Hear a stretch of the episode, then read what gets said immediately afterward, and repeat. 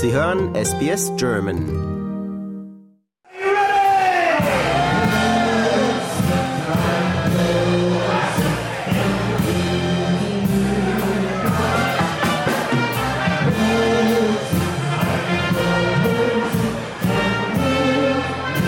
from middle of September till about now, the last weekend in October, we are all over the place. We are doing Oktoberfests all over Victoria, like Maffra, Morwell. We've done st- uh, um, Oktoberfest in Braeside, in the western suburbs, the northern suburbs. We've been at the airport, at Virgin uh, Airport, uh, for every Friday in October.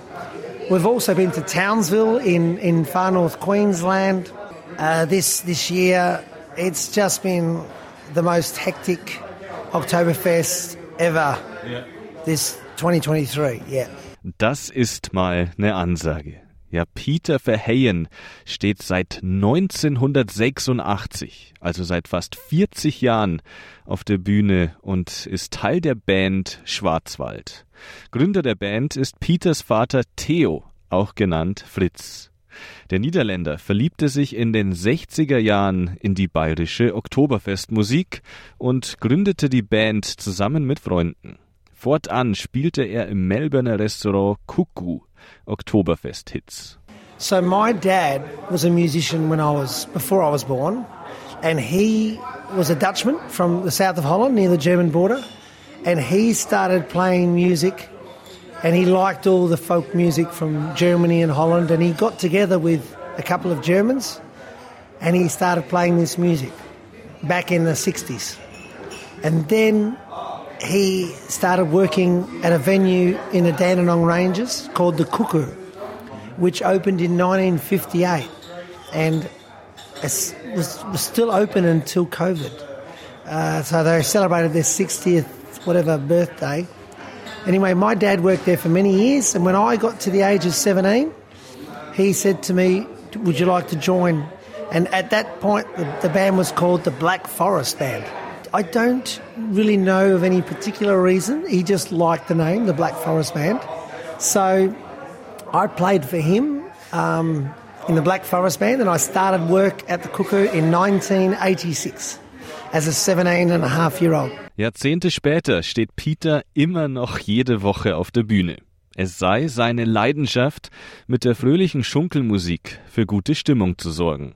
The thing is about the German music, it's very happy music and lively. It's and as soon as you start playing German music, people want to get up and they want to act silly and you know come out of their shell. And I love that about that. It's not it's not um, music where it's you know brilliantly written or poetic.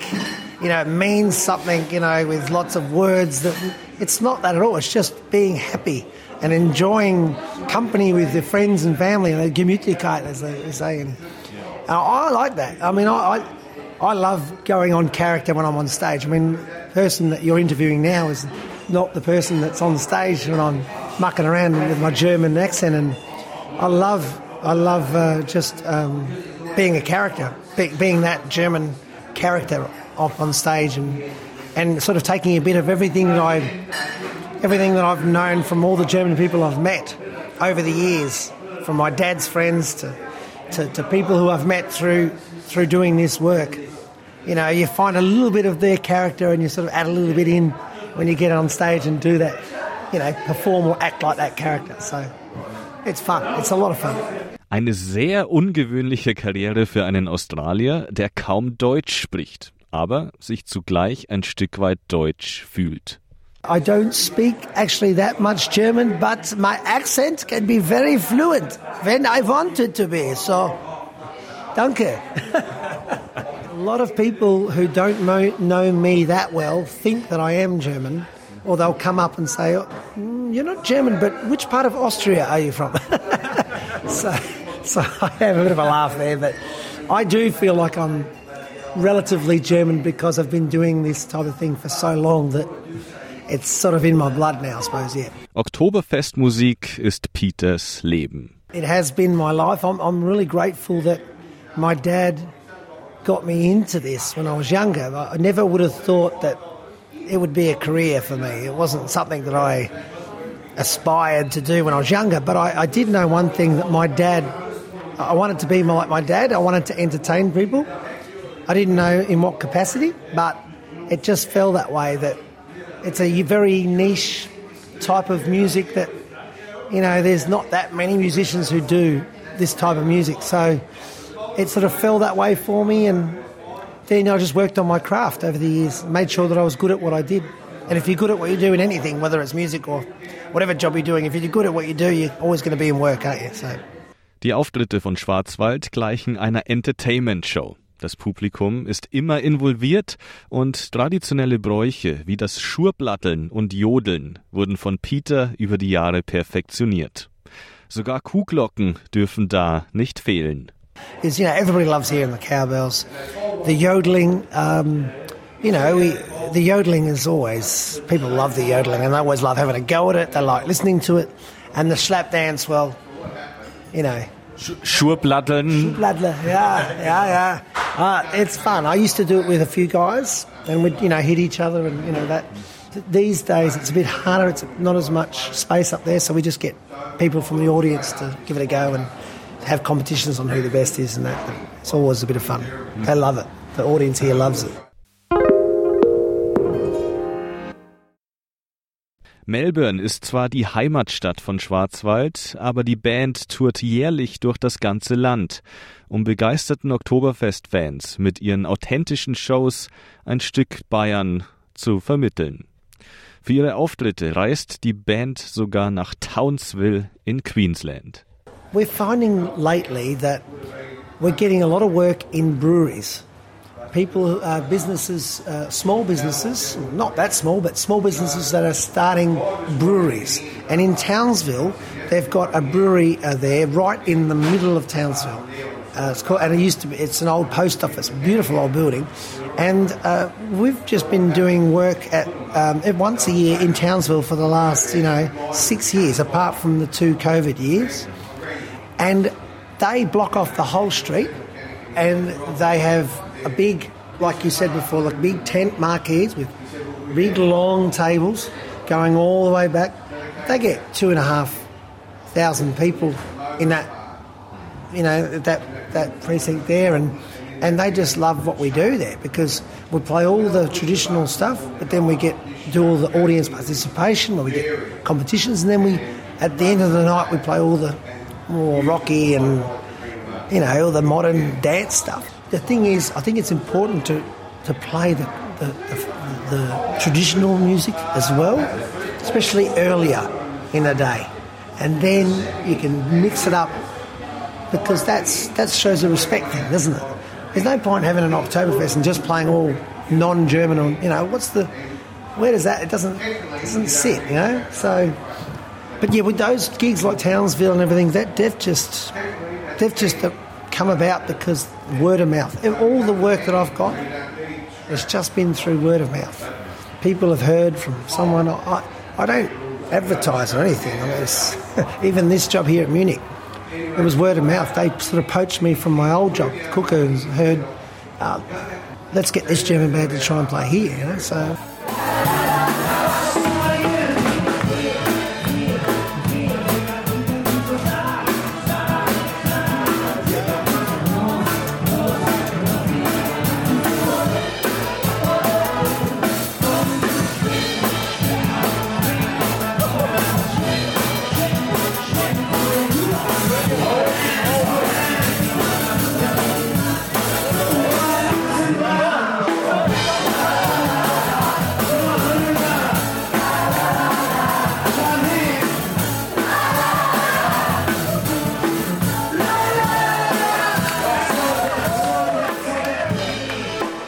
Peter erinnert sich an seine Anfangszeit mit der Band.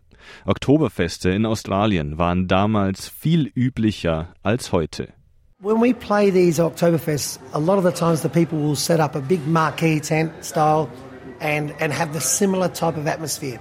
And I remember um, we used to do big Oktoberfest here at the Melbourne Showgrounds, where they used to get 30,000 people there, which is not big in Munich, you know, Germany standard, But that's a lot of people. And we used to have about three or four different pavilions and tents and that, and we used to play there. I remember back in the 90s. Um, and that was like very similar to what I would have thought would have been it, like in, um, in Bavaria. Yeah. In den 70ern und 80er Jahren gab es rund 15 Clubs und Restaurants, die Oktoberfeste veranstalteten. Heutzutage gäbe es immer weniger, wie mir Peter erklärt. A lot of these clubs that were holding it there, they were dying off. You know, all the people that, that were in charge of these clubs that ran this Oktoberfest at the showgrounds slowly dwindling away, which is, and then the younger ones weren't coming up to, to, to keep it going, you know I mean? Which is what's happened basically in Melbourne. In the 70s and 80s, there was 15 German restaurants playing there with bands and German bands everywhere. 70s, 80s, now slowly, less, less, less, less, less. Now there's a handful of us. And I've got most of them in my team. Zwar gäbe es in Melbourne einige Oktoberfestveranstaltungen, allerdings würde laut Peter bei diesen Events zu viel moderne Musik gespielt werden. Die Band Schwarzwald hingegen kann beides, traditionell und modern. What they do is they have these big Oktoberfests, but a lot of them are so big they don't actually get uh, a German band that can play all the whole day. They have a German band that, that they play for a little bit, and then they get a DJ or a, a modern modern band, you know, which is sort of I don't know. We do when we play, we play all the old German folk stuff, but we can do the modern stuff as well. And that's, I think that sits a bit better when, when the, the same band can play it all. Not that you get one German band and then segregate it and get another DJ and then get, you know, the one band should be able to do it all. This is what my philosophy on how I want my group to, to, to entertain and perform, to be able to cover everything, cover all the German stuff, all the all those old cultural, those old folk songs that all the, the, the older German people know, but then be able to just flip over and just play a song where the younger people know. There's not many there's not many entertainers out there that can do that, but I really want to try to do that. Um diese alten bayerischen Traditionen und Bräuche an australische Kinder weiterzugeben, besucht die Band unter anderem Schulen. Schülerinnen und Schüler können dann in die Kultur eintauchen. Ein Oktoberfest im Klassenzimmer sozusagen. One thing we also do is we do lots of schools. I forgot to mention that. We do lots of schools where we go into a school and we do the like a one hour show as an incursion for all the students at schools that are learning German at schools. So the teachers organise sometimes for us to come in and we we do a cultural presentation to them with all this sort of stuff, without the beer, of course. and we and we give them a bit of a an experience about what Bavaria is like. Jetzt stellt sich natürlich die Frage, wie die Band das logistisch alles hinbekommt. Peter erzählt mir, dass die Größe der Band dabei eine entscheidende Rolle spielt. There's a there's a few of us who do more than others. So there's about three or four of us that work quite a lot each week, three, four shifts every week. Then there's a few that just might do once a week. Then there's a few that might do fill in once every two or three weeks. Or, but we need those all hands on deck to, to be ready to come in and perform when we need them, you know? Because it's relentless. This is just, it's every week, every week, every week. So, you know, there's going to be times where people are sick and people are away and on holiday, and you just got to make sure that there's three people on that stage every night, you know? So, Einige Bandmitglieder seien aus Deutschland oder haben deutsche Vorfahren. We've got German. We've got Germans. The oldest guy in our team was one of my dad's best friends, and he's 81, and he still plays. And I remember him when I was two years old, and he played with my dad for many years, and now he plays in our group here, and he's 81. I mean, he's still. I've played with him for years, but he's 81 years old and going strong. He's been playing with my dad since the 60s, the late 60s. Über 50 Jahre Oktoberfestmusik in Australien. Na, wenn das nicht ein Bundesverdienstkreuz verdient hätte. Ein Meilenstein, den auch Peter in der Zukunft erreichen will. Sein Vater verstarb leider vor wenigen Wochen. Die letzte Zeit für ihn deshalb hart. Doch er sei stolz darauf, für 30 Jahre tagtäglich mit seinem Vater zusammengearbeitet zu haben. Peter sei motiviert, die Band, die sein Vater gründete, noch lange weiterzuführen. My father passed away five weeks ago. So it's, it's very raw for me, and I've struggled a bit in the last month because I'm playing all this music that my dad taught me. And, and it's very fresh, obviously, so it's, you know, I've had to just go on stage and do what he taught me to do is just forget about everything else when you're on stage.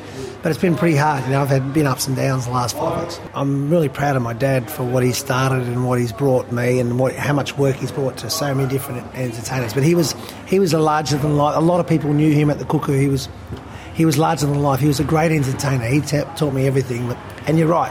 And I said that at his at his uh, funeral that um, he left a, a huge legacy for, for me to to carry. You know, so um, I worked with him together on the same stage for 30 years in the like in the cuckoo next to each other. We had our moments, but not many sons get to work with their dad for 30 years, especially in this field, in this business.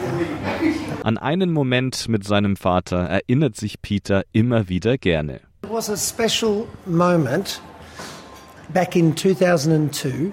There used to be a show on live TV called The Footy Show. And it was a show on Thursday nights and it was live. And every Thursday, half a million people would watch that show. It was the top of the ratings. Anyway, we actually went on to the show live, just my father and I, and I yodeled and played the cowbells and slap dance in a little segment called You Idiot. and it's it's hard. It's a, there's a there's a story in that, but basically, I one of my I said to my friend a few days before I went on, I bet you I could yodel the theme song of my favourite football team, and he said, Ah, yeah, yeah, and I started doing it, and he said, Oh, and I said that'd be a good idea for this segment on the show, you idiot. So I went on there and I, I wrote a letter and I said, I reckon I could do this. What do you think? And they said, they rang me up straight away and said, come in, we want to see this. so I played the cowbells to the, my favourite football team, the Adelaide Crows. And I played the cowbells and yodeled the, the theme song. That was great because it was just me and my father. And we had to wait in the green room, you know, the waiting room, for four hours. And I said to my dad, we're going to get bored in here and we're going to get nervous. Let's bring in a bottle of schnapps. So we brought in a bottle of schnapps. He was t- pissed, but the first time we got on stage about 11 o'clock, my dad was pissed and he, he, so we had a that was a and we had a bit of laugh with a, a, bit of fun with the with the two main guys on the show.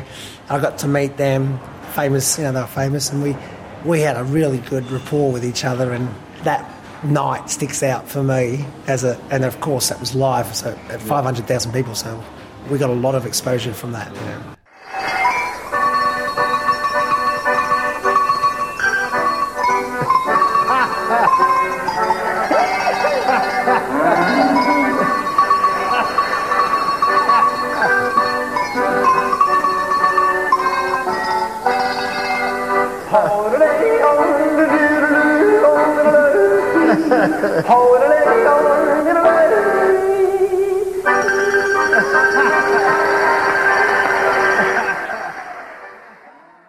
Was für eine Geschichte. Peter Verheyen steht seit fast 40 Jahren mit der Band Schwarzwald auf der Bühne und bringt durch seine traditionellen Bühnenshows die bayerische Oktoberfestkultur nach Australien.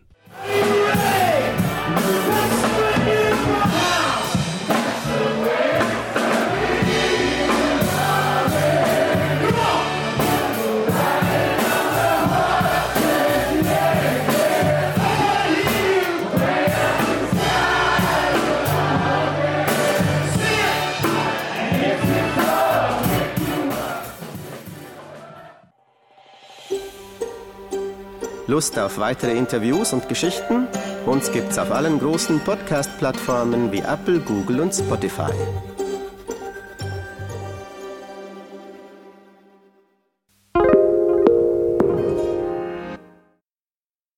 SBS is Australia's most trusted multilingual broadcaster.